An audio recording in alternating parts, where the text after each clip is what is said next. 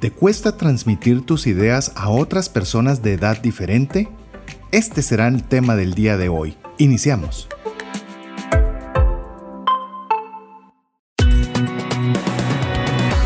Nuestra mirada va más allá de los límites naturales. Nuestro objetivo, darte herramientas que puedan ayudarte a tomar decisiones financieras inteligentes. Somos trascendencia financiera.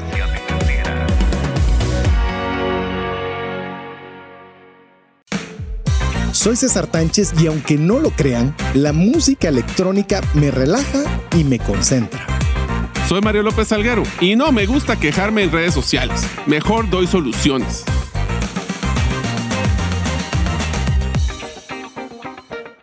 Muy buenas tardes tengan todos, es un verdadero gusto poder contar con el favor de su audiencia. Mi nombre es César Tánchez y como siempre un verdadero placer poderles saludar a través de este espacio de trascendencia financiera. Si usted es la primera vez que está escuchando el programa, pues básicamente lo que vamos a tratar de conversar es consejos que le puedan ayudar a hacer buen uso del dinero. No solo para honrar a Dios con los recursos que Él le ha provisto, pero también para que usted pueda tener los recursos suficientes para poder cubrir cada una de sus necesidades necesidades y la de su familia, pero más importante aún, que tenga la abundancia suficiente para poder compartir con aquellas personas que tanto necesitan una mano amiga. Así que si a usted le hizo, le hizo clic del, programa de hoy, la temática de hoy, la visión del programa, pues bueno, le animamos a que usted pueda ser parte de la comunidad de trascendencia financiera. Estaremos compartiendo, como bien le decía, 90 minutos, pero podemos compartir las 24 horas del día, los 7 días de la semana y los 365 días del año a través de todas nuestras redes sociales. Nos busca como Trascendencia Financiera o bien sea parte de nuestra comunidad de WhatsApp en la cual lo único que necesitamos es que usted nos envíe su nombre y su apellido y con eso ya le incluimos en nuestra comunidad de WhatsApp. ¿Qué va a recibir usted ahí? Pues bueno, va a recibir noticias muy concretas, artículos que le puedan ayudar para mejorar en el uso del dinero. Va a recibir el link de los podcasts de todos los audios que transmitimos para que usted los pueda tener fácilmente accesibles en su teléfono. La forma correcta en la cual usted puede hacerlo, pues escríbanos un WhatsApp, le damos ahora el número, es más 502 si nos escucha fuera de las fronteras de Guatemala y seguido del número 59 19 05 42. Le repito, 59 19 05 42 es el número de WhatsApp dedicado para trascendencia financiera. Así que bueno, ya habiendo dicho las formas de comunicación en la cual usted puede ser parte de trascendencia financiera, eh, voy a presentarle a las personas que me acompañan el día de hoy en cabina, pero tenemos adicional a, cada una de ellas eh, un inicio de serie. Estamos iniciando una nueva serie en la cual hemos titulado Destrezas laborales. En una serie anterior estuvimos em, conversando y hicimos una pregunta que cuál era uno de los principales miedos financieros que, que, tenían. Y nos contestaron al WhatsApp que con mucha insistencia o con mucha frecuencia que uno de ellos era el miedo a perder el trabajo. Entonces, a raíz de ese temor de perder el trabajo, pues decidimos hacer una serie que realzara o pudiera dar una serie de consejos para ayudar a tener destrezas laborales para no solo evitar el perder un trabajo, sino, ¿por qué no?, poder escalar profesionalmente dentro del trabajo. Y si usted es un empresario, cómo poder hacer que su empresa sea mejor a través de poder mejorar las destrezas laborales de su equipo. Así que prepárese, vamos a tener eh, muy buenos invitados, invitados de altísimo nivel que van a estar compartiendo junto con nosotros y principalmente el día de hoy que hablaremos de destrezas laborales y la relación multigeneracional. Ya le di el título de una vez, pero no sigo hablando del tema sin antes preguntarle a mi coanfitrión Mario López Alguero. Bienvenido, Mario. César, muchísimas gracias. Es un gusto estar con ustedes el día de hoy. Pues estamos muy entusiasmados de esta nueva serie, ya que les podemos proveer herramientas que ustedes van a poder utilizar prácticas en el momento, eh, el día de mañana, cuando estén trabajando. Les vamos a dar varias recomendaciones de, cómo manejar a ese jefe que posiblemente es de diferente generación o a un subalterno que es diferente generación. Eh, ahora la, la, mecánica de las generaciones es muy diferente, así que va a ser bien interesante que entendamos ¿Cómo vamos a poder hacer nosotros para manejar este reto que tenemos, que no va a parar, porque hay siempre generaciones nuevas entrando en la fuerza laboral, ser exitosos y mejorar en nuestras finanzas personales? Así es, así que ese va a ser el tema que vamos a desarrollar el día de hoy, pero para ello eh, tenemos el gusto de tener una persona con mucha experiencia en este tema, adicional a lo que Mario y su servidor podamos compartir, pues hoy la, hoy la cabina se llena de lujo, teniendo a nuestro invitado que voy a permitir que sea él quien se presente de una forma más amplia. Yo simplemente voy a mencionar su nombre y algunas de las de sus eh, récords profesionales que, que, pude observar. Entre los que puedo resaltar, bueno, voy a iniciar mencionando. Nuestro invitado es Ramiro Ponce y parte del parte de los eh, ¿cómo podríamos decir? Del currículo profesional por el cual tiene varios que voy a permitir que él sea quien los comparta, pero él es una de las personas que participaron en la escritura del libro Gerente del Cambio, en el cual junto con Carlos de Santiago y Carlos Andrade pues tuvieron a bien poder escribir este libro eminentemente nacional, sumamente práctico y, con entrevistas a empresarios guatemaltecos de empresas guatemaltecas. Así que muy, muy contento de poder tener, Ramiro, de, de tenerte aquí en la radio. Así que bienvenido y así permito que le puedas contar a la audiencia un poco de tu persona. Muchas gracias César y gracias Mario. Para mí es un verdadero gusto estar por acá con ustedes compartiendo. Eh, bueno, mi trayectoria la verdad es que es un poco en zigzag, ¿verdad? No es una línea recta. Eh, como, la vida tampoco es una línea recta, ¿verdad? Eh, básicamente yo inicialmente me gradué de ingeniero electricista en la Universidad de San Carlos de Guatemala. Luego tuve la oportunidad de estudiar matemática aplicada en una universidad de Estados Unidos, la Universidad de Stanford en California. Resulta que yo regreso Guatemala me doy cuenta que me gusta mucho toda la matemática aplicada, pero entro a recibir algunos cursos libres por hobby, decía yo en aquel tiempo la Universidad del Valle de Guatemala en psicología. Me encanta la psicología. Eh, los amigos me dicen, no, hombre, pero ¿qué estás haciendo ahí? Si vos tenés un futuro en la ingeniería. Y yo les digo, pues sí, pero esta cosa me fascina. Y total de que me voy desplazando del área de los números al área más humanística, al área de las personas, de las relaciones. Eh, pongo la trampa, ¿verdad? O mi negocio. y entonces, afortunadamente, empiezo a hacer un trabajo, la gente empieza a recomendarme y pues eh, tengo una consultora una empresa de consultoría hace ya cerca de unos, eh, casi da pena decir los años, ¿verdad? Porque usualmente lo asocian con la edad, pero bueno, ya, ya, llevo más o menos unos 30 años en esto y entonces pues eh, hoy en día eh, soy coach ejecutivo desde hace 20 años, ¿verdad? Me parece que, y, y, perdón por la falta de modestia, creo que fui el pionero del coach en Centroamérica y buena parte de Latinoamérica y también digamos soy facilitador eh, de la Asociación de Gerentes, es una de las entidades con las que vengo trabajando hace rato. Trabajo con otras entidades también, hago cursos para empresas. Entonces yo diría que entre lo que es ah, la consultoría propiamente como una asesoría, lo que son los cursos y lo que es el coach, entre eso eh, reparto mi tiempo y últimamente pues que se me dio por ser autor o coautor, ¿verdad? Y entonces pues ah, como lo mencionabas aquí este libro es, eh, yo diría, en un programa por ahí anterior creo que oía a alguien decir el bebé, ¿verdad? Y realmente uno lo siente como que fuera ah, un, un, bebé, ¿verdad? Mi, mi, bebé real ya, ya está grandote, pero este pues es, eh, está saliendo.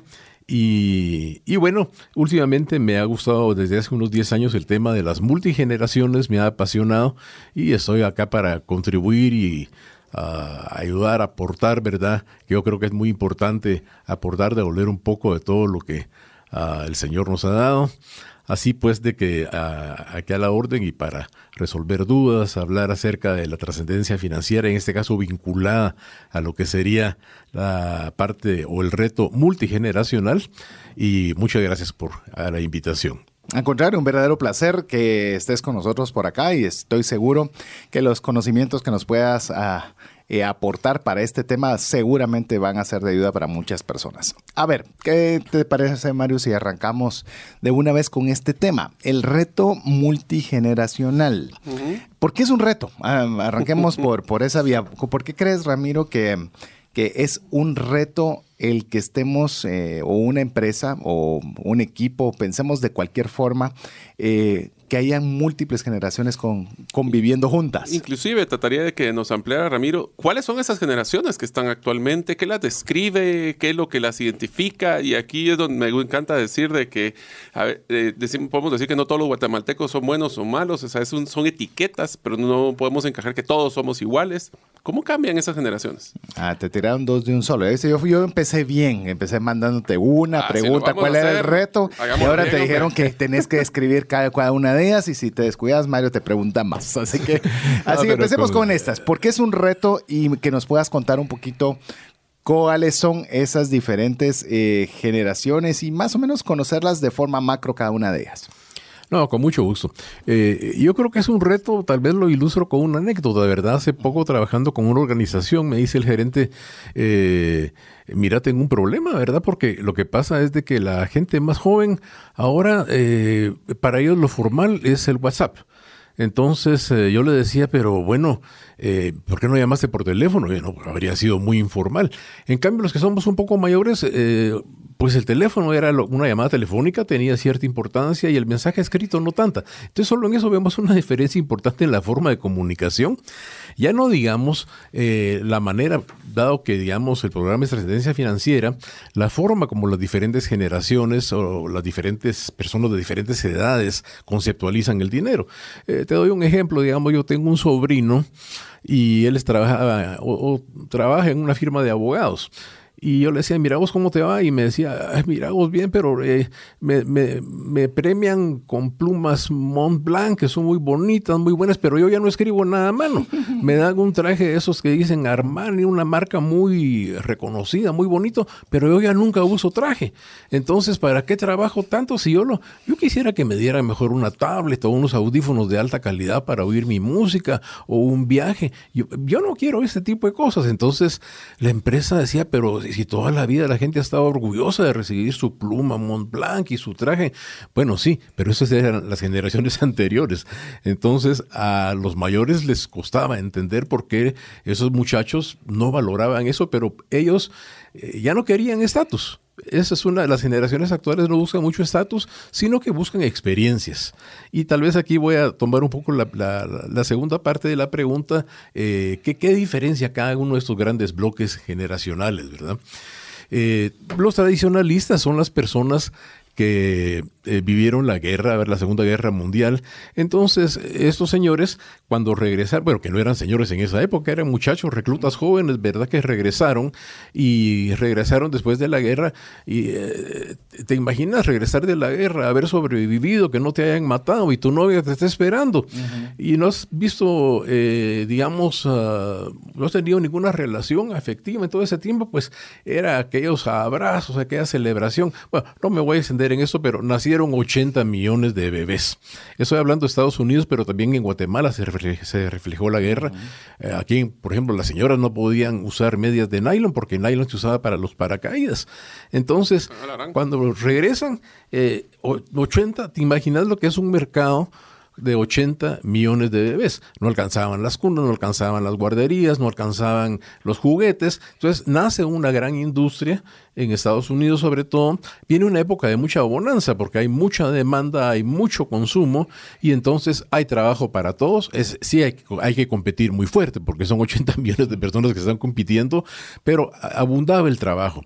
Entonces el baby boomer, eh, que significa algo así como el ah, estallido, bueno, esa es una palabra un poco fuerte, pero digamos la, ah, el brote de, tan- de tanto bebé, eh, fue una época de júbilo, de prosperidad, y entonces estos señores, que hoy en día son los que ya tienen sus 70 años, ¿verdad? Porque estamos hablando de 1945 por ahí, tienen eh, todavía hoy un gran orgullo, son muy competitivos, siguen en las empresas, tanto que los de la generación anterior dicen, ¿cuándo se irá a ir este mi jefe? ¿verdad? No hay manera, ni se muere, ni se va, ¿verdad?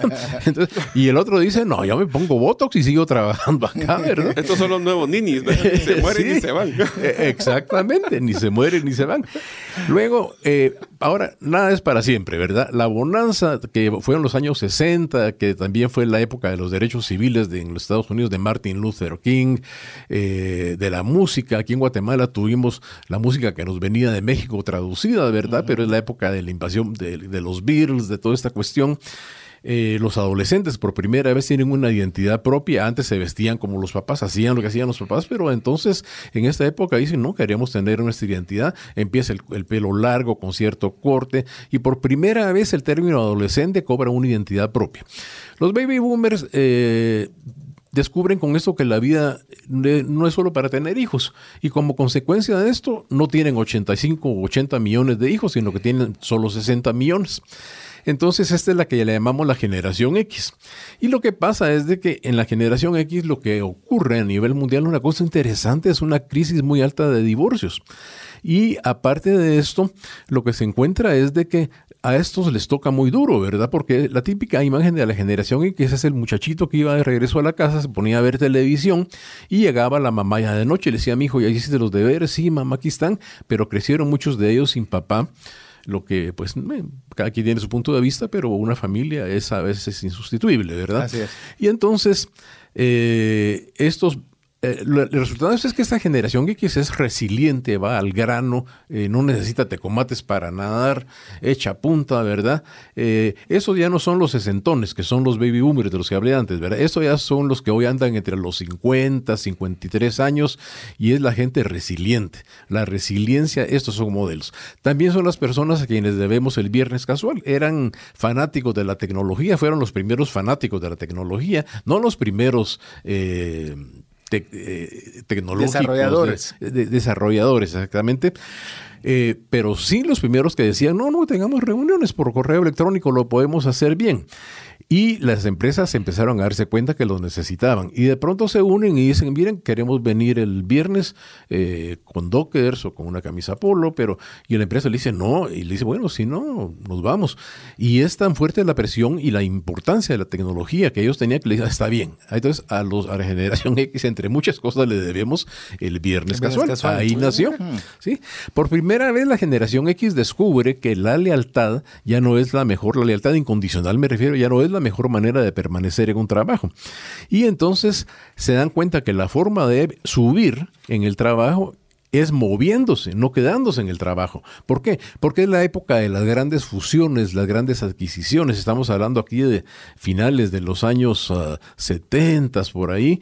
Eh, ¿Te acordás que en esa época decían, ya hoy se unieron dos bancos o dos farmacéuticas? Al día siguiente, eh, las dos farmacéuticas se unieron con otras dos y formaban mega farmacéuticas, mega entidades financieras, pero eso implicaba que hubo mucho despido. Entonces, si combinas mucho despido, falta de trabajo, madres solteras, ¿qué tenés? Tenés a un individuo obligado a ser resiliente, a ir al grano y con la idea de que el tiempo no se pierde.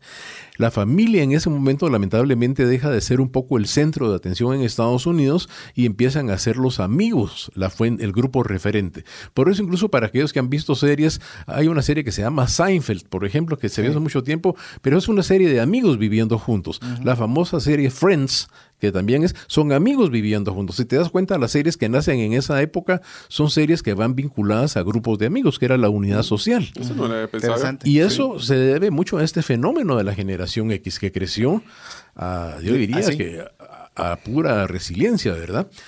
A pesar de todo, y que a ellos no les, no, les tocó duro, estos deciden tener un montón de hijos. Entonces tiene, los hijos de ellos son los millennials o los hermanos menores.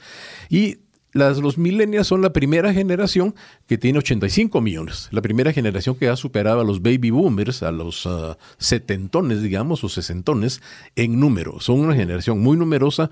Hoy la encontramos ya en mandos medios, incluso en jefaturas o incluso en direcciones de muchas empresas. Y entonces hoy ya no me puedo dar el lujo de decir, no, yo no, como un gerente me decía, yo no contrato millennials. Yo le decía, ¿y qué va a hacer usted con la, con la tecnología? normal. sí, porque no, yo contrato gente grande. Bueno, le dije, suerte con eso, porque realmente el millennial es cierto. Eh, el millennial es una generación que viene de los 80 para acá. Entonces ya los millennials más grandecitos ya no son tan jóvenes, son gente de 38, 40 años. El millennial joven andará por los 30 pero son personas, digamos, que crecieron con la idea de que eran especiales, porque tuvieron lo que le llaman los padres helicóptero, ¿verdad? ¿A qué clase querés ir, mijito, verdad? ¿Querés tu clase de gimnasia? ¿Querés tu clase de karate? La familia se volvió democrática, eh, ¿qué quieren comer hoy? ¿A dónde vamos Les daban muchas opciones, ¿verdad? Muchas opciones. La democracia formó parte de la familia y entonces la parte buena es de que sí, eso, a los muchachos trataban de voz al papá, pero ¿qué pasa cuando llegan y tratan de voz al jefe, ¿verdad? Entonces el jefe dice, ah, no, mira, aquí no estás en tu casa, ¿verdad? Sí. Y entonces eh, les daban trofeos por llegar en sexto lugar, en séptimo lugar. Se, se creó esto. De siete y de ocho. Imagínate. Sí. O de participación, que era el colmo. ¿eh? O, el, o de participación. Entonces, eh, la cuestión es de que todo esto ha comportado una generación que se siente especial por derecho propio. El baby boomer se sentía especial, pero se fajaba y competía y echaba punta y creaba, innovaba. En cambio, el millennial dice, yo, soy- yo soy especial. ¿Por qué? Porque existo. Entonces, todo va muy bonito hasta que ya o empiezan a tener hijos o se acaban los viajes y los voluntariados y entonces la vida es una pared fuerte contra la que uno tiene que eh, pegar algunas veces, ¿verdad? Y entonces resulta que dicen, bueno, ¿y ahora qué hago? ¿Verdad? Me le he pasado viajando, hice lo que quería, pero eh, no he hecho nada de manera sostenida. No hablo de todos los millennials. Por supuesto, es un Aquí- general. Por eso es que estamos poniendo Sí, categorías es- en grupos que no son homogéneos, ¿verdad? Eh, Exactamente, muy atinado el comentario, Mario, porque, por ejemplo, últimamente se ha, de- eh, ya, ya por derecho propio, existe una nueva generación que se llama los Xennials. Y los Xennials son una mezcla de generación X y millennial, porque en muchas de las empresas dijeron, pero este muchacho tiene 30 años, pero ni se cree especial, está dispuesto a echar punta, es disciplinado. ¿Y qué pasó? En Latinoamérica, que nuestro continente ha tenido, digamos, problemas, eh, todos los eh, oyentes saben que hemos tenido eh, problemas políticos, eh, terremotos, catástrofes en toda Latinoamérica. No importa cuándo escuche usted este podcast, eso es Eso es- atemporal. Esto es, esto es vigente, ¿verdad? Entonces, efectivamente, eh, el, es- digamos, la persona que salió de esto fue una persona, un muchacho de 30 años, pero yo lo digo muchacho, ¿verdad? Que sí. eh, tiene que batírselas. Entonces, aprende la resiliencia de la generación X, pero con toda la tecnología a su alcance. Sí, pues. Y entonces el Xennial, para fortuna nuestra, es una persona que tiene todo el avance tecnológico, todos tienen celular, todos tienen su smartphone, eh, saben manejar apps, pero tienen la resiliencia y saben que el mundo no es fácil. Entonces esta Xennial es un híbrido muy favorable para nosotros en Latinoamérica. Y finalmente, pues los eh, millennials mismos que van llegando ya a los 40 años, varios de ellos ya tienen familia y sus hermanos menores o los hijos de ellos mismos son los jovencitos, los que hoy llaman centennials o generación Z. Son los muchachos que hoy tendrán unos 20 años, nacidos de 97 para acá, 20 a 22 años. Eh, no tenemos una información completa de ellos porque empiezan a entrar a la fuerza laboral, pero hay un- algunos rasgos interesantes. Por ejemplo, vemos que los centennials son más cautelosos que los millennials en el uso del dinero, hablando de cuestión financiera, ¿verdad? Porque vieron a los papás o los hermanos mayores que el sueño a veces se estrellaba con una dura realidad. Entonces son más cautos con la plata. Eh, algo que nos contaba ya más adelante, voy a comentar hasta una entrevista interesantísima, es que los centennials ya no usan Google, ¿verdad? El, Google famoso, dicen, nos decía un muy buen gerente, que ya lo vamos a hablar de después, decía, no, el Google es anticuado, ¿verdad? Ellos todo lo encuentran en YouTube. Y YouTube, es- y uno cree que el YouTube es de música, y no. En el YouTube están los tutoriales, todo lo que a uno le sirve para bajar información. Entonces, eh, ya el Centennial viene con una mentalidad más cauta, más precavida. Digamos que hay una especie de regreso, pero un regreso positivo, favorable. Ya están pensando que financieramente tienen que ah, buscar un trabajo más o menos estable les gustan las vivencias, igual que a los millennials, prefieren, digamos, las experiencias por sobre el estatus, pero no con el fanatismo con que lo agarraron los millennials. Sí. Ya saben que al final de cuentas hay que empezar a invertir, hay que ser sabio con el dinero, y yo creo que te- te- tenemos que ver todavía cómo se desarrollan, pero Sí. el momento creo que son una generación que en cierta forma... eh, Trae un, buen, Promisoria. trae un buen mix, promisoria, que nos, da, Promisoria. que nos da esperanza en ese sentido. Así es. Hemos visto que el patrón aquí, Ramiro, de las generaciones es que todos, cada generación aprende de la anterior, lo bueno y lo malo. Desde que las personas que miran que hay mucha abundancia creen que así va a ser siempre, hasta los que miran que no hay tanta abundancia y creen que no va a ser siempre. Entonces se mira un patrón de comportamiento, pero cíclico. O sea, sube economía, baja economía, yo confío, no confío y mi el, optimismo del manejo de las finanzas personales en cada generación es muy diferente. De hecho, vamos a estar ahondando un poco en este tema, eh, porque ya llegamos al momento de hacer nuestra primera pausa. Eh, no sé cómo le pareció a usted, pero por lo menos desde cabina le puedo decir, me disfruté mucho ese repaso histórico, porque pasamos cualquier cantidad de años a una velocidad luz, pero que nos va aclarando cómo son formas de pensar diferentes, formas de pensar diferentes en lo que usted puede pensar como papá y mamá sobre sus hijos, cómo puede ser su relación con su colega, que puede ser mayor, menor o, eh, en diferente generación, en la cual usted dice, ¿por qué no entiendo? ¿Por qué pareciera que tenemos un diferente idioma y no logramos compenetrarnos? Pues bueno, ya, ya va teniendo alguna idea de cómo es que se va desarrollando estas eh, interacciones multigeneracionales. Ya les voy a compartir también unas estadísticas interesantes financieras al respecto. Pero bueno, Estamos en nuestra serie Destrezas Laborales y en esta oportunidad hablando sobre el reto multigeneracional en compañía de nuestro invitado especial el día de hoy, Ramiro Ponce, compartiendo sobre este tema que estamos seguros que si usted, eh, al igual que nosotros, logramos comprenderlo, nos va a ser mucho más fácil poder interactuar con las diferentes generaciones que, que constantemente estamos actuando y poder tener un mejor desempeño, lo cual implica que podamos también tener mejores repercusiones financieras en nuestras destrezas laborales. Pero bueno, hacemos una pausa, no sin antes decirle que usted puede mandarnos un mensaje directamente a nuestro WhatsApp con cualquier pregunta, inquietud o sencillamente para ser parte de nuestra comunidad de trascendencia financiera, hágalo al WhatsApp dedicado. Le voy a dar el número ahora. ¿Está listo? Más 502 59 19 05 42. Le repito, más 502 59 19 05 42. Estamos con usted en unos breves minutos. Hola, te saluda César Tánchez y deseo animarte a invertir en tu educación financiera. Te recomiendo adquirir el libro Más rápido y más lejos en sus finanzas, en el que obtendrás un mapa de 5 pasos para tener una vida abundante y feliz. Solicita el tuyo al 4236-0263 o si vives fuera de las fronteras de Guatemala, puedes adquirirlo en formato digital o físico por medio de Amazon. Decisiones financieras diligentes que honran a Dios y provean recursos para nuestras familias y prójimo. Qué agradable contar con el favor de su audiencia. Mi nombre es César Tánchez y estoy junto con mi coanfitrión Mario López Alguero y un invitado especial, Ramiro Ponce, en el cual estamos desarrollando el primer programa de nuestra serie Destrezas Laborales. Destrezas laborales necesarias para poder vencer el miedo, el miedo a podernos quedar sin trabajo. Muchas veces eh, parte del miedo es porque no podemos entendernos con nuestros propios colaboradores de trabajo, con nuestros jefes, incluso subalternos. No logramos eh, de alguna forma... Eh, damos una instrucción y pareciera que no nos entienden. Y la verdad que escuchando toda esta primera parte con Ramiro, pues buena parte tiene de no entendernos, porque a veces estamos hablando literalmente, aunque hablemos el mismo idioma, no estamos en el mismo canal.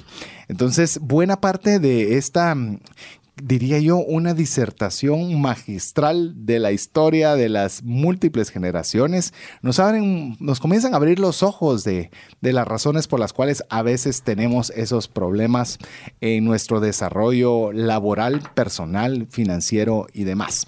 Pero bueno, Quisiera que continuáramos antes de, continuar con el tema que estamos hablando el día de hoy, el reto multigeneracional. Eh, recordarle que usted puede comunicarse directamente con Trascendencia Financiera y más que comunicarse, ser parte de la comunidad de Trascendencia Financiera ah, de una forma muy sencilla, dejando su nombre y su apellido al número de WhatsApp dedicado del programa. ¿Está listo para anotarlo si aún usted no es parte? Eh, usted solo tiene que enviarnos esos datos al más 502 Dios 59 19 05 42. Le repito, más 502 59 19 05 42. Por ese medio usted puede hacernos cualquier consulta, nos puede hacer cualquier comentario, nos puede contar cómo le, cómo le ha ido a usted con este tema del reto multigeneracional. Si está de acuerdo o si quiere ampliar algo, eh, es bienvenido. Es un canal donde usted puede ser parte integral y activa de trascendencia financiera. Así que con este espacio para darle la oportunidad de interactuar con nosotros a través del WhatsApp o bien todas las redes sociales nos busca como Trascendencia Financiera. Recuerde también que el podcast usted lo puede escuchar en todas las plataformas. Búsquenos en las principales plataformas como Trascendencia Financiera y ahí usted puede escuchar posteriormente eh, el programa con con detenimiento y de forma más tranquila, como nos gusta decir, con Mario, con papel y lápiz. Así usted puede tomar todas sus notas despacio. Ahorita goces el programa, escuche todos los comentarios, después si quiere algo que le llame la atención, vaya al podcast, lo vuelve a escuchar y ahí sí con papel y lápiz le saca todo el provecho que usted desee.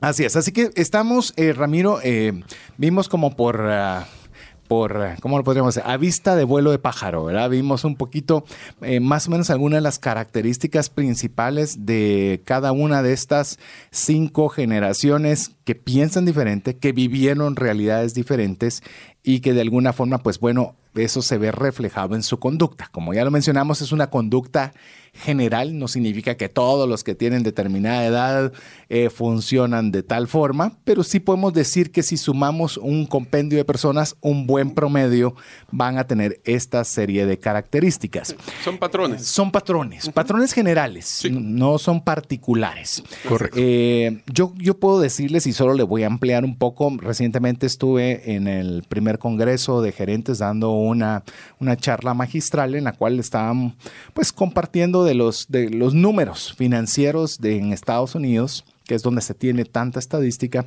referente al uso del dinero personal.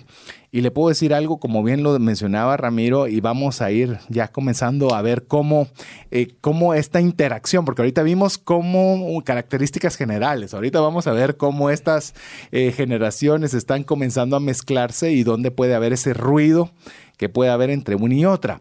Pero una de las curiosas eh, estadísticas que yo tuve chance a poder revisar, tan recientes como el 2019, es que la generación de los millennials, realmente financieramente están un desastre. Y, si usted está en esa generación, no estoy diciendo que sus finanzas deban estar en desastre porque así está la estadística, sino simplemente le puedo decir que en base a lo que Ramiro nos estaba eh, compartiendo, de la forma de vivir la experiencia y yo muy tranquilo, yo no planifico.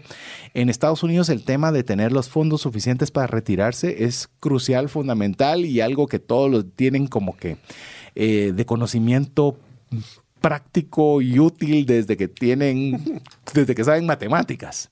Pero el millennial no tiene ahorrado ni 400 dólares para una emergencia, es más del 80% de su generación. Eso es absolutamente una estadística sumamente dura. Obviamente todas tienen sus diferentes porcentajes. Le puedo decir, globalmente, ninguno tiene muy bien sus finanzas, o un alto porcentaje no tiene bien sus finanzas, pero hay características particulares de las, de las generaciones. En mi caso, la que llamó la atención fue la millennial, pero creo que de alguna forma es parte de todo lo que nos estás comentando, Ramiro. Eh, sí, efectivamente. Eh, César, fíjate que eh, lo de los millennials, esta estadística tan interesante que nos acabas de dar, eh, confirma que en cierta forma el pensamiento este de que yo soy especial solo por existir y puedo hacer uh, voluntariados. Te recuerdo una anécdota que hace poco, me, un par de matrimonios que estaba yo escuchando, me decían, Uh, mire, estamos preocupados porque lo que pasa es de que mi hija tiene una maestría en biología marina y mi hijo decía, el papá tiene una maestría, bueno, otra cuestión muy interesante, pero ahora los dos se quieren ir a Panajachel a hacer un voluntariado. No es que haya nada de malo en querer ir a Panajachel, está muy bien. Entonces le decía yo a ellos, ¿y cuál es la preocupación? Bueno, que después de estudiar todo este tiempo, entonces ellos dicen de que este es el momento para ir a correr mundo, para hacer el voluntariado y toda la cosa. Y entonces, eh, bueno, y ellos se sostienen, sí se sostienen por ahora, Pero ¿qué va a pasar? Porque eso estoy hablando de millennials jóvenes, ¿verdad? Eh, jóvenes me refiero a 30 años. Eh, eh, estaban casados y yo en aquel momento le dije, miren, probablemente es cuestión de tiempo porque se calcula que más o menos un millennial cambia unas 7, 8 veces de trabajo en los primeros dos años. Es una movilidad enorme, ¿verdad? Ahora, esto suena muy interesante y la parte positiva de eso es que uno dice, bueno, me doy el tiempo y la oportunidad de encontrar el trabajo que a mí realmente me gusta. Antes eh, era, mira, eh, yo soy abogado, vos sos mi hijo, vos estudias leyes y si no te gusta, pues me entregas el título y después haces lo que querés, pero tenés que estudiar esto, ¿verdad? Entonces, eh, ahora no los papás de helicóptero que yo mencionaba dicen, no, pues está bien, mijito, andate, entonces vas a hacer el voluntariado. Pero después del voluntariado nos vamos a dar la vuelta al mundo y después, sí, muy bonito, pero después llega... Eh, sí, llega, cuando llega el primer hijo, dicen, bueno, y, entonces las maestrías y todo eso, ¿dónde ha trabajado usted? No, es que estuve haciendo voluntariado en tal parte. Ah, pero, y, bueno, pero en estos años, no, es que ahí estuvimos dando la vuelta al mundo. No, es que aquí, aquí estuvimos en un velero. Eh, esto lo estoy exagerando, ¿verdad? Por supuesto, sí. Pero el punto es de que dice, bueno, pero lo que pasa es que usted no tiene experiencia, digamos, ni en industria, eh, por decir algo, financiera, ni tampoco en productos de consumo masivo. Entonces, eh, su maestría suena muy bien, pero la verdad es que tendría que entrar usted con un puesto de base. Y ese puesto de base no va a ganar mucho. Pero, y mire, y, no que yo era especial, pues sí, en su casa con sus papás usted es especial, pero aquí es un trabajo y entonces ahí es donde viene un poco el, eh, el contraste entre la realidad, que, que, no tiene maquillaje, por así decirlo, ¿verdad? Y toda aquella crianza y mi supuesta especialidad resulta que no me da como para ganar lo suficiente, aquí hablando ya de lo financiero, para mantener una familia como debe ser. Entonces, uh, en esa línea creo que es muy creíble la estadística de que muchos millennials, no digo que todos, pero muchos estén pasando penas financieras porque las generaciones pueden cambiar, el pensamiento puede cambiar, por supuesto que uno puede hacer voluntariado, uno puede viajar por el mundo, pero hay que tener un balance, siempre es importante eso, ¿verdad? Entonces, si voy a viajar, eh, así hablando un poco al aire, bueno, pues tal vez sería bueno que invierta en una propiedad si soy joven, ¿verdad? Cuando tengo todavía la oportunidad de que me den préstamos a un largo plazo, o que tenga yo la oportunidad de hacer algún tipo de inversión, eh, no nada más gastarme todo el dinero y despreocuparme completamente porque va a llegar un momento que ya ni voy a ser tan joven y me van a pedir una experiencia específica en algún área de trabajo y si yo no la tengo simplemente no voy a poder entrar a un mercado laboral en el nivel que a mí me gustaría entrar, a menos que yo que mis papás tengan un negocio exitoso y yo entre eh, por default, ¿verdad? Pero que no eh, garantiza tampoco que, pueda eh, que tampoco garantice que me vaya a desempeñar bien o el negocio vaya a desempeñarse bien si no se tienen las las capacidades propias. Yo, yo tal vez quisiera añadir en esto Ramiro y Mario en el aspecto del del uso del dinero. Por ejemplo, eh, yo me he topado, pero no lo había visto, eh, no lo había visto desde el punto de vista multigeneracional, de que hay, habían personas con estas características de yo vivo mi vida hoy.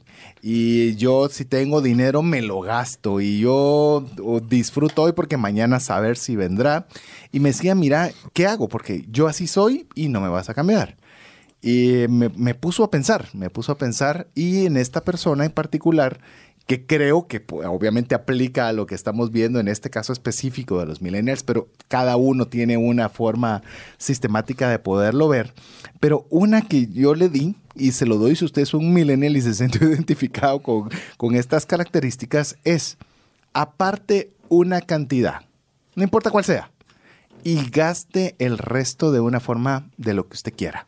Decirle a una persona con estas características que lleve un presupuesto, que busque un control de gastos, que registre cada una de las eh, situaciones financieras, es muy difícil.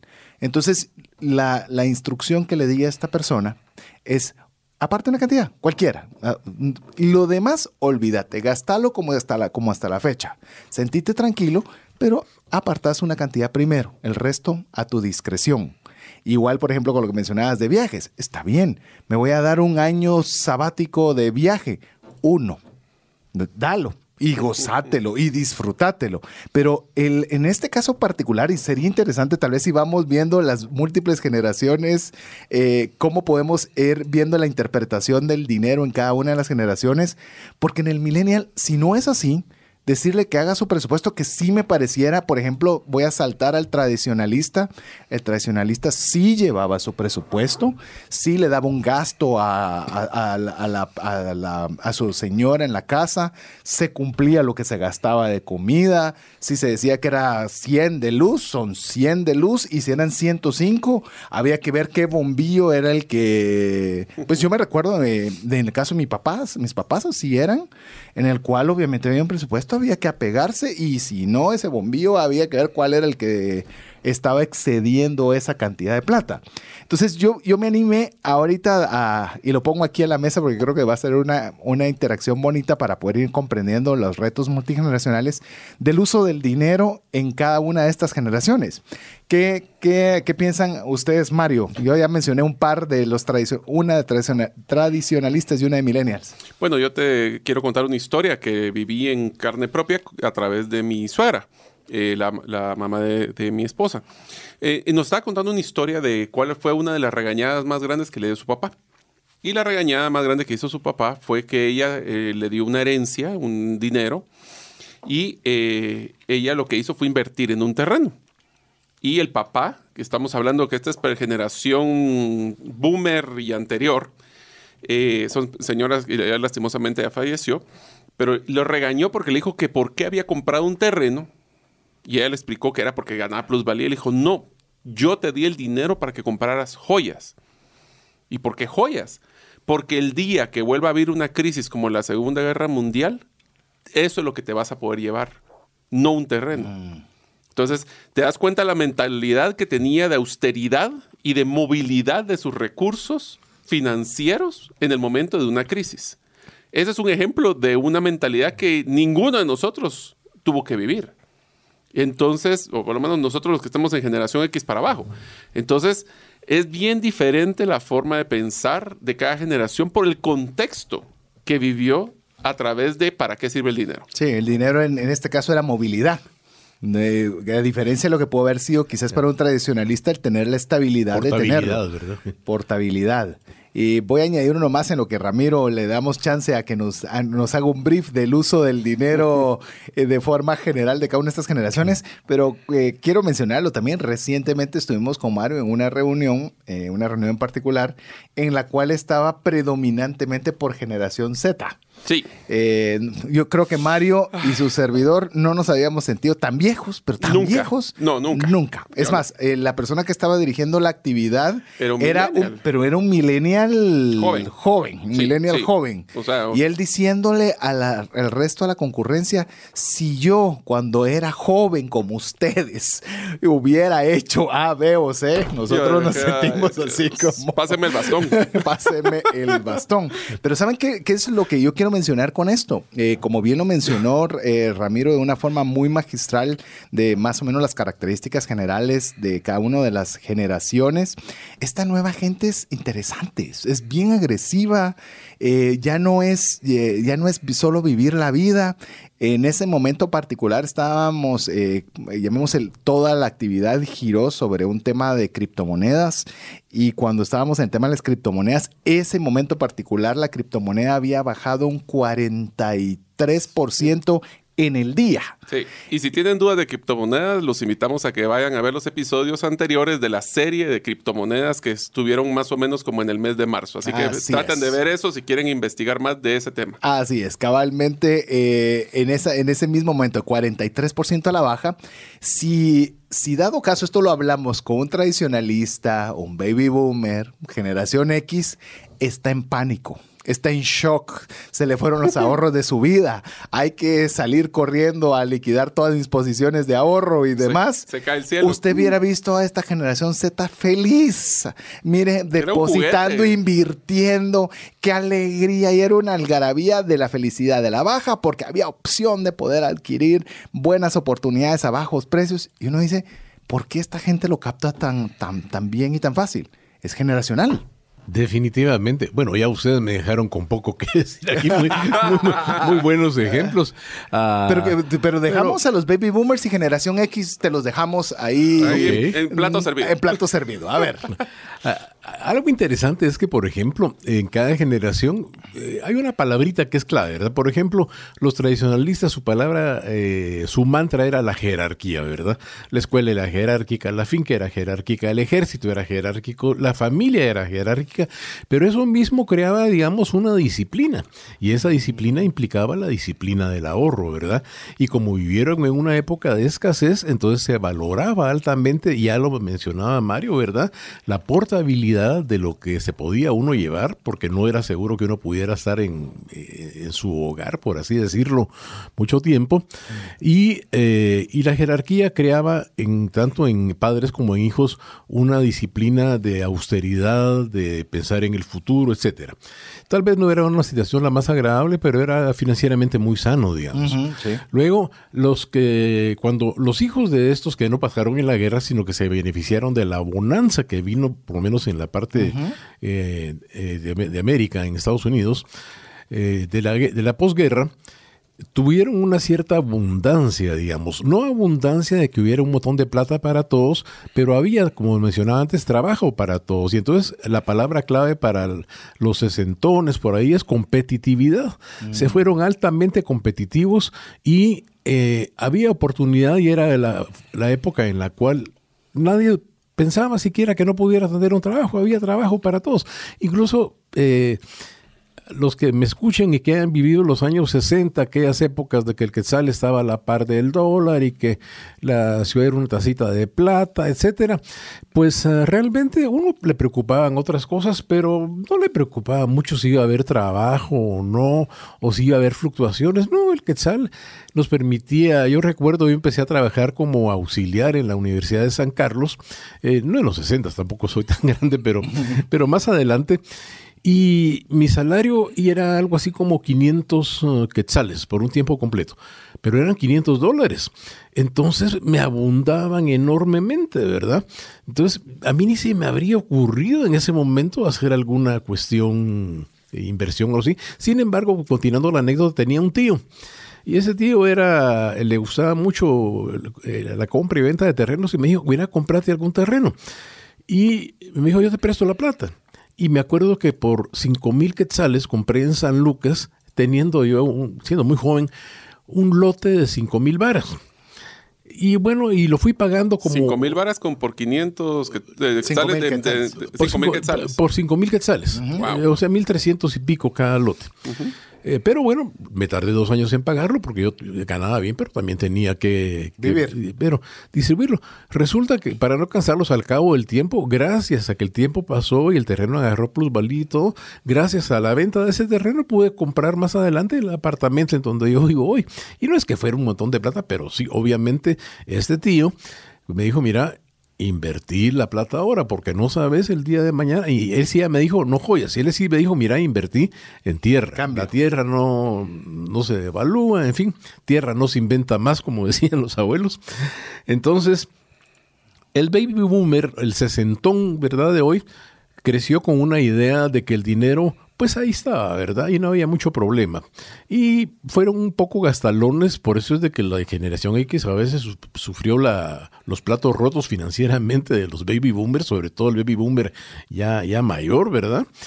Y lo interesante fue que la generación X contrario al millennial dijo, aquí nada está garantizado, ¿verdad? Ni los puestos de trabajo, yo tengo que valerme por mí mismo. Y la idea, o sea, era, un trabajo es un trabajo. Eso de la mística y todo son puros cuentos. Entonces, las misiones y las visiones, la verdad es que empezaron a verlas como, no, a mí no me ponga eso, dígame a qué hora salgo. Y se mataban trabajando, salían de su horario, pero eso también les daba una disciplina. Y entonces, fiscalmente o eh, financieramente, esta disciplina, la generación X también eh, tuvo sus previsiones y hoy vemos muchos, eh, los que hoy andan entre los 52, 55 años, usualmente vemos personas que financieramente eh, no pasan grandes dificultades, digamos. La cuestión, creo yo, vino con esta cosa de que se rompió ciertamente la continuidad en la capacidad productiva cuando el millennial se le hizo sentir que era tan especial solo por existir que la formación empezó a frenarse. O se pensaba que solamente me refiero a la formación eh, en el trabajo, en la vida real, no la formación académica, al contrario, académicamente mucha gente se fue al extranjero, hubo más universidades, eh, pero bueno, el, el, título de por sí no es lo que me va a producir a mí o me va a permitir generar riqueza, ¿verdad? Y entonces creo que este sentido de especialidad, mal entendido y de lamentablemente a veces me preguntan, pero ¿por qué son así? Yo digo, porque nosotros los hicimos así. O sea, nosotros los baby boomers, nosotros... Hay que los... en el espejo. ¿eh? Entonces, eso es una confrontación y no les gusta. Pero le digo, ¿quiénes fueron los que le decían, mijo, eh, eh ¿qué colegio quieres entrar? Eh, ¿Te gusta este? Y te pagamos todo lo que nos permita. Eh, eso tuvo su parte buena. El problema fue la sensación de que no había límites. Ese es el problema mm. serio, porque en la vida hay límites, ya sea que los ponga la economía, la industria, la vida real, la vida tiene límites. Es límite, sí. Y el problema cuando se empieza a pensar de que no hay límite es que yo creo que tengo todo el tiempo del mundo, toda la libertad, puedo hacer todos los viajes, como bien decías, no es un año sabático, sino que son varios años sabáticos, que no hay límites en el vestuario, que puedo llegar ya no solo con jeans, sino que puedo llegar eh, como me decía una colega de un call center, mira, me dijo aquí la única regla es que los hoyos en las camisetas y en los pantalones no sean tan grandes para que, no, llame la atención. Que no llame la atención, pero por lo demás pueden venir como quieran, porque es la única forma en que se quedan. Pero, pero bueno, ese era un, Hay call centers y call centers, ¿verdad? Este era uno... Particular. Particular, sí.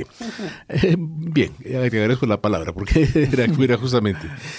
Pero entonces ahí es donde vemos que cada generación, y eso lo decía Mario, al ver al anterior y ver lo que sufrió o ver lo que disfrutó, usó el dinero de forma usó el dinero de manera diferente. Entonces, y lo, sigue usando de forma diferente en fecha presente. Exactamente. Lo que citaban ustedes de las criptomonedas y este grupo de muchachos de generación Z, patojos, ¿verdad? De 20 años, felices, invirtiendo, viendo oportunidades. Eh, lo ven así porque para ellos es la experiencia, la vivencia de poder eh, sentir intensamente la emoción de un emprendedurismo rápido, por así decirlo, eh, mientras que tal vez generaciones anteriores como la X o los baby boomers, los sesentones o los cincuentones eh, dirían, pero ¿qué les pasa? Están locos, es el pánico, o como decía Mario por ahí, se está cayendo el cielo, ¿verdad? Entonces, los escenarios que vivió cada generación no son independientes de la forma como se ve el dinero. Digamos que no es lo mismo tener una relación amigable con el dinero, pero sensata, que tener una relación con el dinero pensando que no hay límites. Eso, eso es lo que yo encuentro verdaderamente que puede ser un poco peligroso. Por eso tal vez un colofón de esto, ya para terminar este pedacito, es que la familia es un elemento importantísimo en hacerle reconocer a los hijos que los límites son saludables en todo sentido, ¿verdad? Si no hay límites, entonces eh, uno puede descarrilarse con cierta facilidad financieramente, emotivamente. Entonces yo diría que los límites es una habilidad fundamental que debiera ser enseñada en la familia. En la familia. En la familia. ese balance, ese horizonte. muchas generaciones y muchas formas de pensar, pero la familia pone un horizonte el cual genera el equilibrio o buscar ese equilibrio. Eh, por lo menos para que no desentonemos tampoco, porque todos estamos en una sociedad que está multigeneracional. Eh, solo quisiera tal vez para, para, ir cerrando este espacio, que ya estamos para hacer nuestra próxima pausa, podemos definir, eh, no sé si te comprometo el, eh, el poderlo de que me, que me puedas decir, así como mencionaste los tradicionalistas como jerárquicos, ¿hay alguna palabra así para cada, una palabra característica para las diferentes generaciones? Por ejemplo, tradicionalista estamos hablando de que es un jerárquico. Un baby boomer como competitivo, creo que mencionaste. el baby boomer eh, lo que lo define es competitivo y optimista. Competitivo y optimista. ¿La generación X? La generación que diría que lo que lo define es resiliente. Resiliente. ¿Los millennials? Y los millennials básicamente eh, colaborativos, interactivos. Correcto. Y finalmente los de la generación Z. Bueno, aquí sí me pones en un problema porque todavía no tenemos exactamente. Si tuvieras que aventurarte a pronosticar. yo me aventuraría. Hiperconectados. Eh, Innovadores. tal vez digamos. No. Hiperconectados, uh, pero y eso me voy a aventurar Sí, a no, decir esto, estamos- ¿verdad? Porque no hay todavía pero yo diría registro. hiperconectados, pero ya ah, con Aterrizados. cierta sensatez. sí, con cierta sensatez, Ahí ahí iba a está. decir yo, aterrizados, hiperconectados, Aterrizados. Aterrizados por la experiencia que vieron anteriormente. Yo creo que esas serían las palabras si uno quiere tener una forma como más fácil como de recordar cada sello generacional. Así es, y cada uno con su respectiva forma de interactuar y por supuesto de poder manejar el dinero. Así que mientras usted eh, medita en lo que hemos conversado en este momento, le animamos a que usted sea parte de la comunidad de trascendencia financiera de una forma muy sencilla. Eh, escribiéndonos su nombre, su apellido, o si usted ya es parte de nuestra comunidad de trascendencia financiera, cualquier comentario, pregunta eh, relacionada con el tema que tenemos el día de hoy, que es el reto multigeneracional. Así que escríbanos por favor al WhatsApp dedicado de trascendencia financiera más 502 59 19 05 42. Le repito, 59 19 05 42. Mientras usted lo hace, le damos chance, un par de minutos para que usted lo pueda hacer y en breve estamos con usted. No permitas que una enfermedad o fallecimiento inesperado destruya la economía familiar. Contrata un seguro de vida, gastos médicos o de bienes con expertos. Cotiza el tuyo al WhatsApp 5995 4444. Tener seguros es una decisión financiera inteligente. Mensajes vía WhatsApp 502 59190542. Agradecemos el favor de su audiencia, la valoramos mucho, eh, nos consideramos responsables de poderle dar el mejor contenido para el tiempo que usted dedica a poder escuchar trascendencia financiera. No crea que lo damos por sentado, nos esforzamos, no sé si lo logramos transmitir siempre, pero nos esforzamos mucho para que este tiempo usted eh, diga vale la pena haberlo invertido. Así que esperamos que usted no solo pueda escuchar el programa si lo está escuchando en vivo un día miércoles, pero si usted lo está escuchando a través del podcast, que usted pueda re- recomendarlo también, que usted pueda enviárselo a un amigo, pueda enviárselo a sus familiares, para que también puedan aprovechar los eh, contenidos que aquí generamos, para que usted pueda trascender financieramente. Así que queremos que usted nos busque, que usted nos escuche, pero también que usted comparta también buenas noticias. Idealmente comparta todos los audios a través del podcast, que usted lo pueda transmitir a cada una de las personas que usted pueda.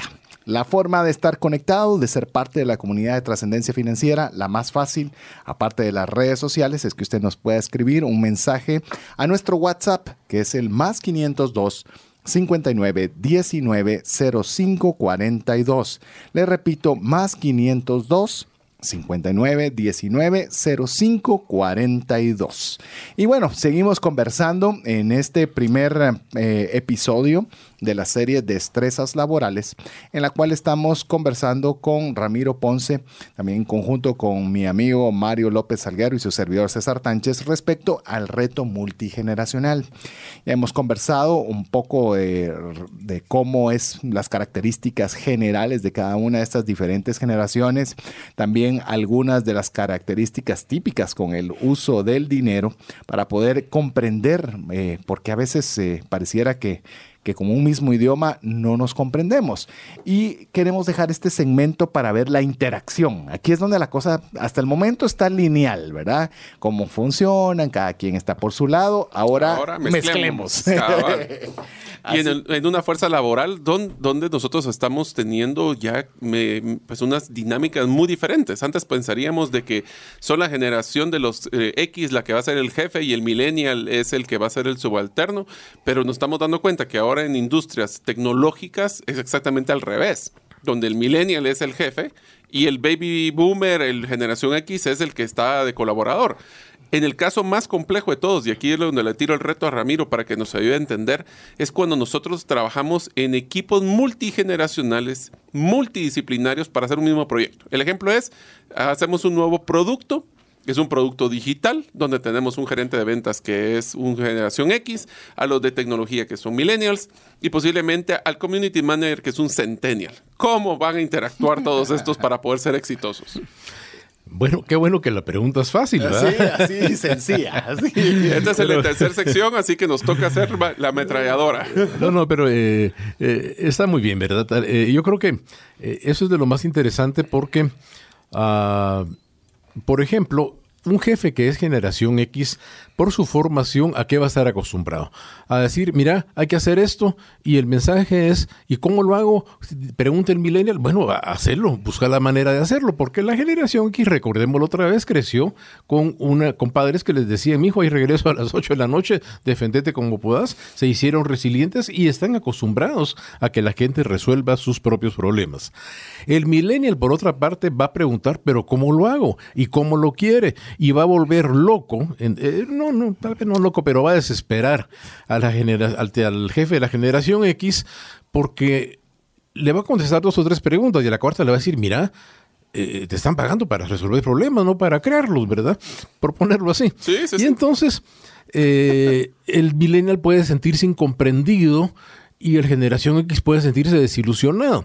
Ahora, aquí es importante entender que el millennial no pregunta por molestar. Lo que pasa es que cómo recibía retroalimentación e información el millennial, ¿con qué crecieron? Pues con videojuegos. ¿Cuánto tarda un videojuego en dar la retroalimentación? Es inmediata. ¿Cuántas veces la puede pedir? Las veces que se le dé la gana. Es gratificación instantánea, ¿verdad? Es gratificación instantánea, retroalimentación inmediata. Viene acostumbrado a eso y no entiende que el gerente X no solo no es una máquina que le va a retroalimentación, sino que encima no le gusta dar retroalimentación inmediata. Entonces aquí es donde empiezan los problemas si no entendemos el contexto en el que creció cada uno. ¿Cuál sería el consejo para, la para el, jefe de la generación X? Bueno, primero que tenga un poquito de paciencia, que le explique un poquito más qué es lo que quiere y que si logra aguantarse, que le dé algunas ah, recomendaciones, ¿verdad? Segundo, que le diga, mira, si tenés dudas, pregúntale a tu compañero millennial. Aprovechemos que ustedes son colaborativos y todo les gusta hacerlo en equipo y entre ustedes resuelvan las dudas. Porque para eso sí son buenos los millennials. Podemos capitalizar la tendencia a la colaboratividad, no es colaboración, es lo mismo, que tienen los millennials, ¿verdad?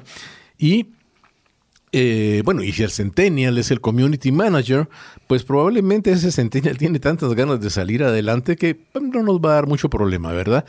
Porque seguramente vas a ver cómo entrar a un tutorial, bajarlo y aprender por cuenta propia, ¿verdad? Los centennials, hoy en día yo tengo un hijo centennial, creo, estoy seguro que no está oyendo el programa, ¿verdad? Pero lo veo que... es podcast. Ah, ah bueno, no, entonces voy a poner, no, vamos a dejar el ejemplo. Yo lo veo que llega del colegio, hace las tareas rapidísimo y se encierra. Se, tiene una computadora que es, una, es un monstruo. Se la compró él mismo, ¿verdad? La armó y él quiere estudiar cine y entonces está interactuando. Dije, papá, mi amigo en Inglaterra, le mandé este video, él es músico, él le puso el bajo y ahora tenemos ahora un video o agarra un video famoso de un grupo famoso y le pone la música. Y yo digo, Dios mío, eh, ¿cómo van a hacer esto sus amigos? Y el año pasado, él pues eh, tuvo la oportunidad de irse eh, con un boleto a muy buen precio a conocer a su amigo en Inglaterra, con el que había sido amigo virtual tres años vivió tres semanas con el cuate allá, la pasaron muy bien, aprovecharon para hacer un cortometraje, pero en nuestros tiempos, ¿cuándo se podría haber hecho una colaboración a distancia cuando uno tenía 17, 18 años, verdad? Entonces, eh, los centennials vienen ya con una mentalidad también de, eh, de autonomía. Ahora, creo que la cuestión importante es no... Eh, hay que verse en el espejo y decir, ¿realmente yo soy tan abierto como creo que soy? ¿O sí me enoja cuando alguien eh, saca el celular, por ejemplo, en un curso. Yo tuve una experiencia hace unos 10 años que fue la que me llevó a meterme a todo esto y es que eh, empecé a dar el curso y vi que todos sacaban el celular. Entonces me acerqué, según yo, ¿verdad? Severamente a uno de estos uh, millennials y y se me quedó viendo como diciéndome, ¿por qué me viene usted a fiscalizar acá? Si yo estoy viendo si el libro que usted dijo está en Amazon, cuánto vale, etcétera. Y yo me sentí mal, ¿verdad? Entonces, aparte, en esa ocasión particular salió, salí evaluado regular. Yo me precio que en general salgo en una franja bastante buena y, le mandé un correo a cada uno y me dijeron, ¿sabes qué pasa? Que tu contenido está muy bueno, pero tuviste una actitud fiscalizadora y nosotros usamos el celular para cosas útiles. No estamos todos facebookeando o haciendo cosas o, o entrando a redes sociales y fue una gran lección para mí. Entonces, porque yo iba con mi mentalidad de baby boomer eh, químicamente pura, ¿verdad? Y me llevé el encontronazo con que fui confrontado por un grupo de millennials en aquella época más jóvenes de lo que son hoy. Y entonces en el trabajo esto pasa. ¿Qué pasa cuando, por ejemplo, un joven tiene a su cargo a personas mayores que él? pues si él quiere entrar diciéndolos, aquí están los tutoriales, véanlos. De hecho, en una compañía que estoy asesorando actualmente, sí. Eh, los tutoriales a los seis meses, el jefe que era eh, un millennial joven les dijo, bueno, ya están las herramientas. No, ni siquiera las hemos bajado. ¿Y por qué no? Porque no sabemos cómo bajar un tutorial. Era gente que tenía 20 o 30 años de estar en esa organización, crean ustedes o no y no sabían cómo hacer esta cuestión. Y no era una cosa que fuera tan difícil. Y quiero, quiero añadir tal vez una, eh, una, una historia rápidamente. Tuve la oportunidad de estar dando una serie de, de, charlas eh, respecto al buen uso de la tarjeta de crédito o el uso inteligente de la tarjeta de crédito a diferentes universidades.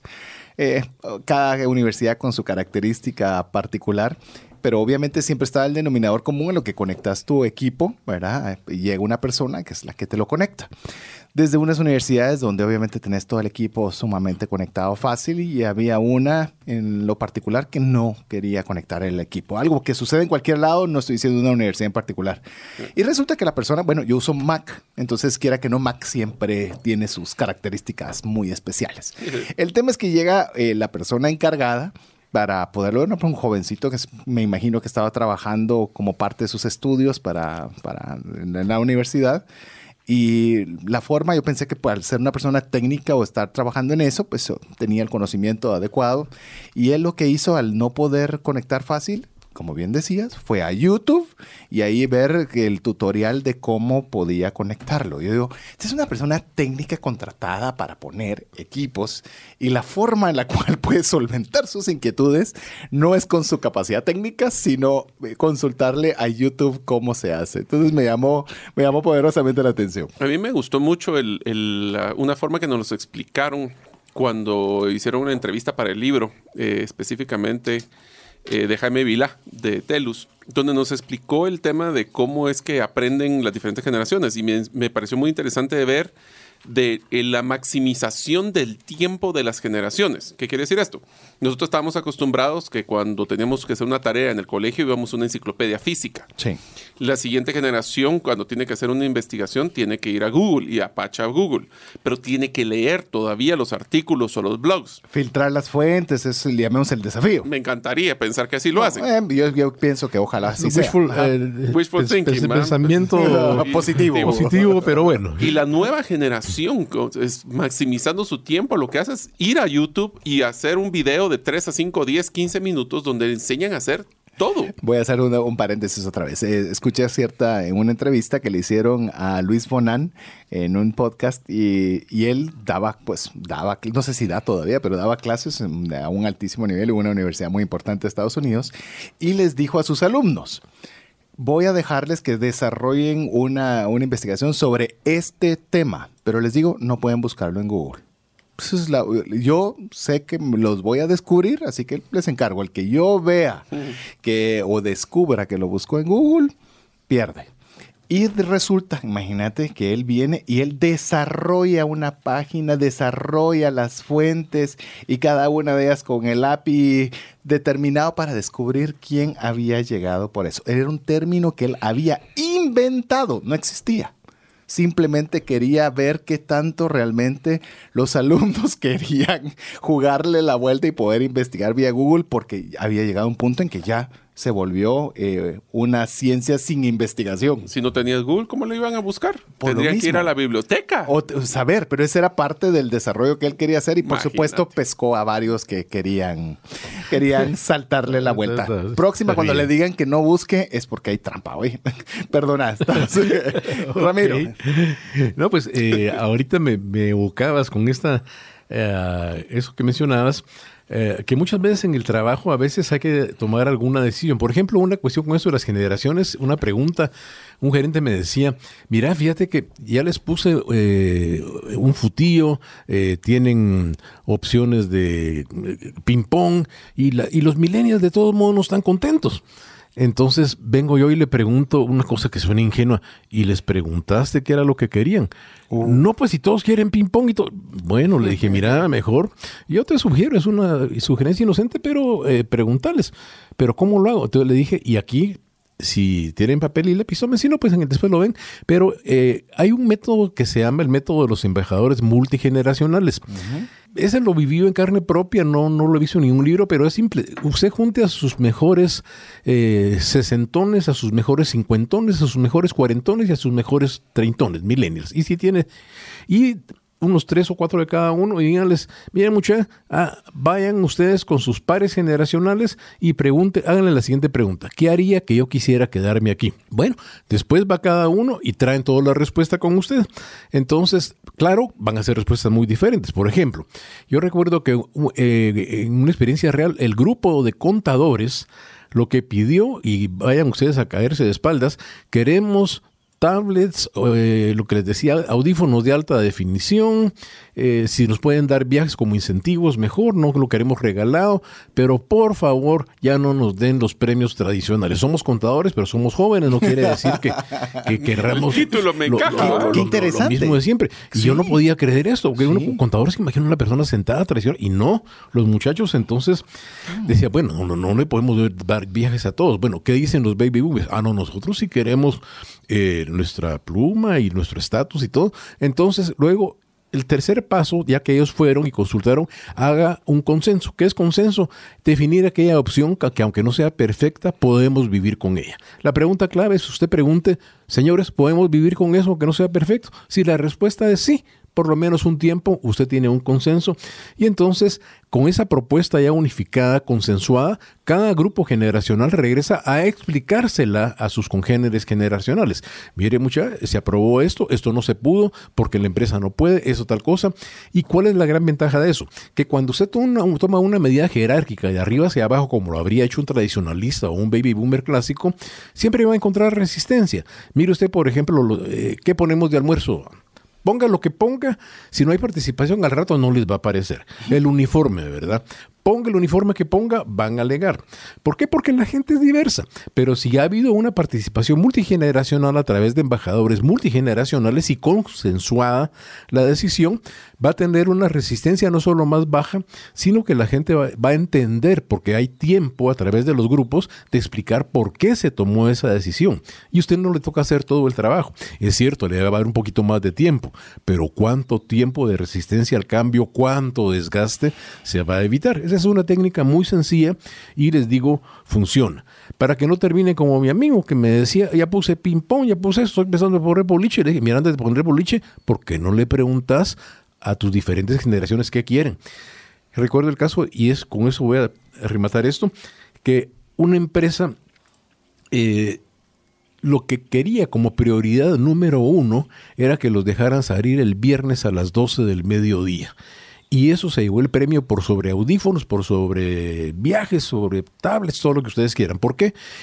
Porque al mediodía primero tenemos la sensación de que el fin de semana empieza más temprano. Segundo, nos libramos del tráfico horrible a, las cuatro y media. Tercero, eh, ya el jueves estoy ilusionado con que liberes, pero eso sí, la condición era, está bien, pero entonces el jueves en la tarde tiene que estar terminado todo el trabajo de la semana y el viernes todo saldado. La gente mataba para terminar el trabajo y entonces el tiempo libre se valora muchísimo, ¿ya? De tal manera que arranqueó de primero en esta organización. Y tal vez la moraleja es, no pretendamos que sabemos o que somos adivinos para ver qué quieren los demás. Preguntemos.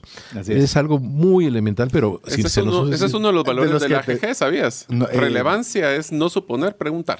Así es. Exactamente. Eh, y yo creo que es bastante válido y usted puede decir, eso se oye muy bonito para la gerencia alta. ¿Qué tal si usted con su equipo de trabajo? Si usted lidera un equipo de trabajo, usted es líder de un departamento en el cual usted ve que hay eh, diferentes edades, diferentes generaciones interactuando, usted escoja. Tal vez no van a ser 10 de cada generación, uno de cada generación. Y usted ya eh, ¿por qué no nos dicen qué piensan? No, o sea, no lo diga tan claro, tal vez como hemos estado exponiendo todo el tema de, del reto multigeneracional, pero usted de una forma consciente, voy a buscar una persona que esté en los 20, una que esté en los 30, una que esté en los 40, porque van a tener formas de pensar diferentes. ¿Y sabe qué va, qué va a generar eso también? Va a generar de que la idea o el proceso de cambio o el proyecto que se vaya a realizar no es impuesto, es consensuado entre todos. Y tal vez nada más para agarrar una cosa, acuérdense de la pregunta de Platino, ¿verdad? ¿Por qué? Eh, si le parece absurdo lo que dice el millennial, pregúntale por qué. Recuerdo el caso de que había un millennial sentado enfrente, trabajaban uno enfrente del otro, y había dos baby boomers, dos señores ya grandes. Y el milenio se pasaba con audífonos todo el día. Y los otros señores decían, este Aragán oyendo música todo el día. Un día, alguno de ellos se le ocurrió preguntarle, mira vos, quítate los audífonos un momento, ¿por qué todo el tiempo estás con audífonos? Se quitó los audífonos y les dijo, miren, yo no oigo música. Lo que pasa es que no aguanto la cháchara que se traen ustedes dos, porque los baby boomers tienden a platicar mucho y no me puedo concentrar. Pero yo no oigo música, es para no oírlos a ustedes. Ah, entonces no oís música, estoy trabajando, pero ustedes platican mucho. Entonces fue una sorpresa, pero ¿por qué? Porque por primera vez preguntó, ¿por qué usas audífonos todo el día? Entonces, acuérdense, preguntar, mira, ¿por qué tanta insistencia en esto? Y va, es muy diferente saber que hay una razón detrás a pensar uno que la razón que hay es la que uno cree que, que, existe, ¿verdad? O sea, no siempre las motivaciones de las personas son las mismas motivaciones que nosotros tenemos. Sí. preguntar por qué es algo básico, pero que ayuda algo mucho. Algo crucial. Incluso eh, me recuerdo, yo todavía tengo hijas pequeñas, eh, pero un amigo em, ya tiene sus hijas ya incluso grandes y casadas, pero decía que recibió un mensaje muy especial y yo digo, si es un mensaje muy especial, uno esperaría, o por lo menos mi generación, de que me llamen y me lo digan, ¿verdad? Pero cuando uno comienza a comprender todo lo que hoy hemos estado conversando, para la hija de este amigo, el mensaje era algo muy especial, era un texto y para ella era especial. Y uno es donde tiene que tener ese conocimiento amplio para poder tratar a cada una de las personas en el área como, como se desarrollan y entienden el mundo y nos vamos a ahorrar mucha plata, les digo. Si una persona quiere eh, motivar a su equipo, quiere, a veces hacemos, sobregastamos en temas no relevantes. A la hora que nosotros les preguntamos, y le voy a poner un ejemplo rapidísimo, cuando estaba en la industria contact centers, teníamos una señora ya mayor, era número uno en ventas, me habían dado, le voy a decir un monto X, 10, 100 dólares para premiarla. Y, clásico nosotros pensando en que tablet, que el regalito, que la tecnología, que me, me desesperé y le fui a preguntar, ¿y usted qué le gustaría? Ah, yo quisiera un, un Mi Vale de 500 quetzales en el supermercado, pero específicamente Walmart. Y yo, ¿y, qué tiene especial Walmart? Le digo, lo que pasa es de que ahorita, como usted sabe, yo tengo pues mis ingresos y yo soy madre soltera, entonces tengo que hacer, entonces yo no me doy los lujos que yo quisiera. Pero si me quiere motivar, mire, vi una pijama con mm. unas pantuflas espectaculares. Y no me las voy a comprar porque eso está fuera de mi control de presupuesto. Si usted me quiere motivar, déme los 500 quetzales y yo me los... Y me iba a gastar más, el doble casi. Y, no ibas a lograr la efectividad de lo que esta persona realmente quería. ¿Por qué? Porque fue relevante para ella. ¿Por qué le pregunté? Así es. Yo creo, eh, amigo, y usted puede pensar otra vez, estamos hablando, sí, pero yo no lidero a nadie. Yo no, tengo un equipo que liderar, no ah, soy gerente general, pero también para poder entender cómo es su jefe. Es que mire, una buena cantidad de los problemas o las razones que dieron origen a esta serie, que es el miedo a, a que usted se pueda quedar sin trabajo, es a veces porque también no entendemos, por ejemplo, que tenemos un jefe que puede ser un baby boomer en el cual a él le gusta las cosas, la competitividad, le gusta tener estructurado, va tras el objetivo, no le gusta que usted llegue con audífonos, eh, no entiende por qué usted llega con audífonos, no entiende por qué usted busca en YouTube la forma de hacer las cosas. Entonces, eh, tal vez esa es la forma o lo que me gustaría que usted pudiera encontrarle la utilidad para comprender para ver que eso es algo que usted va a tener que interactuar siempre y ser más inteligente que la media, porque ahora usted ya tiene ese conocimiento para poder interrelacionarse mejor. Ah, no, él es un millennial. Yo no tengo que llegarle con 50 mil estructuras, yo tengo que llegarle de una forma diferente. Él entiende el mundo de una forma diferente y se va a dar cuenta que hasta la relación mejora porque se entienden, se comprenden. Correcto. Y eh, en, en ese sentido, Ah, yo creo que la, valía, digamos, de entender la de las generaciones, eh, más que saber de memoria las características de cada uno, es estar abierto lo más que usted pueda como para entender de que no todos pensamos igual. Ah, yo escucho a veces el comentario, es que ya no hay lealtad. Y entonces, pero, pero es que ¿cómo va a haber lealtad si en los años 70 se rompió el contrato de lealtad porque las empresas con tanta fusión y tanta adquisición había despidos casi todos los días porque se malinterpretó la famosa reingeniería. Entonces alguien me decía, yo le decía, mira, vos crees que hay lealtad todavía. Un joven me decía, no, yo sí soy leal a la organización, pero por un tiempo, porque no me voy a quedar aquí toda la vida. Después de tres años, que no esperen que yo esté aquí.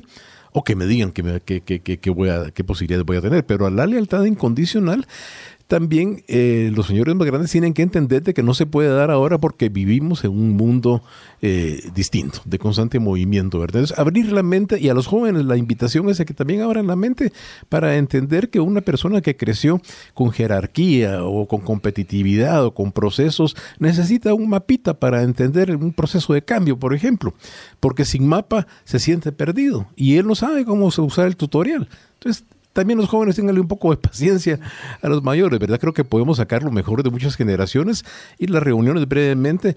Usted va a hacer una reunión, deje que el millennial le ponga la creatividad. El X que es fanático de lo concreto, que él defina los puntos específicos y que procese por email todo lo que se pueda. Y el baby boomer que le fascina platicar, póngale un cronometrista que le diga, mano, muchas gracias, pero ya conocemos la historia de la empresa, te lo agradecemos, porque empiezan a... Entonces, usted va a tener reuniones más eficientes capitalizando aquello en lo que cada generación es buena, en vez de estar condenándonos unos a otros, ¿verdad? El éxito está en la diversidad. Y cada una de las generaciones tiene su aporte a la química que estamos teniendo en las empresas. Así que en vez de pelear con esos aportes, mejor pues traigamos a la mesa y que desarrollémoslos, ¿no? Así es, así es. Eh, mire, no esperamos que usted haya logrado, eh, porque yo me puedo imaginar la persona que quizás está en el vehículo y decir, eh, buenísimo todo, pero no me recuerdo qué era lo que hacía cada una de las diferentes eh, generaciones y cómo puedo interactuar con ellas y demás. Mire, yo le voy a dar dos consejos. Uno, escuche nuevamente el podcast. Escuche el podcast con papel y lápiz y tome sus notas y comience a pensar en cada una de las personas con las cuales usted interactúa.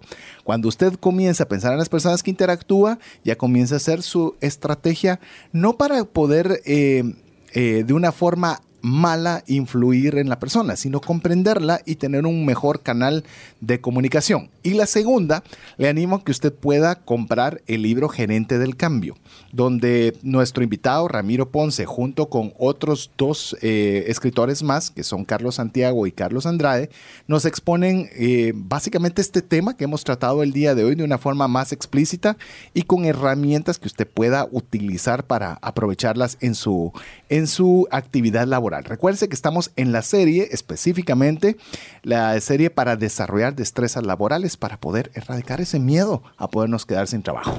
Y así, como si nada, llegamos al final del programa, sentimos que salió eh, el tiempo sumamente rápido como siempre, pero recuerde que usted puede recibir este audio a su teléfono. Eh, la forma fácil es que usted sea parte de la comunidad de trascendencia financiera. Si aún no lo es, mándenos un mensaje al WhatsApp más 502 59 19 05 42 y nuestro buen amigo Jeff prontamente lo tendrá listo y disponible para poderlo tener para que usted lo pueda escuchar en todas las plataformas posibles. Principales. Así que le recordamos 59 19 05 42 y desde ya le doy un anticipo. Eh, le hemos pasado también con nuestro buen amigo Ramiro Ponce que él tiene ya una invitación para la próxima semana y le decimos desde ya, vamos a tratar como una, un seguimiento de este tema, vamos a hablar eh, dentro de la serie Destrezas Laborales, vamos a tener el tema relaciones entre los equipos. ¿Cómo nos vamos a relacionar dentro de un equipo? Ya vimos el tema generacional. Ahora, ¿cómo hacemos esa relación entre los equipos? Así que, Ramiro, ha sido un gusto tenerte en el programa el día de hoy y desde ya estás invitado para la próxima semana para este nuevo tema. Ah, muchas gracias, un placer de veras. Mario, como siempre, un gusto. Muchísimas gracias. Eh, esperemos que les haya sido de, de- aporte y de calidad esta conversación que fue muy dinámica, muy interesante. Y los esperamos en el próximo episodio de Trascendencia Financiera. Así es, así que eh, sea parte de nuestra comunidad Trascendencia Financiera y por el momento le damos gracias por el favor de su audiencia. Esperamos que el contenido haya sido de ayuda y bendición. En nombre de Ramiro Ponce, Mario López Salguero, Jeff en los controles y su servidor César Tánchez, esperamos contar con usted en un día más, en un podcast más de Trascendencia Financiera. Que Dios te bendiga. Por hoy, esto es todo. Esperamos contar con el favor de tu audiencia en un programa más de Trascendencia Financiera. Esta es una producción de iRadios Guatemala Centroamérica.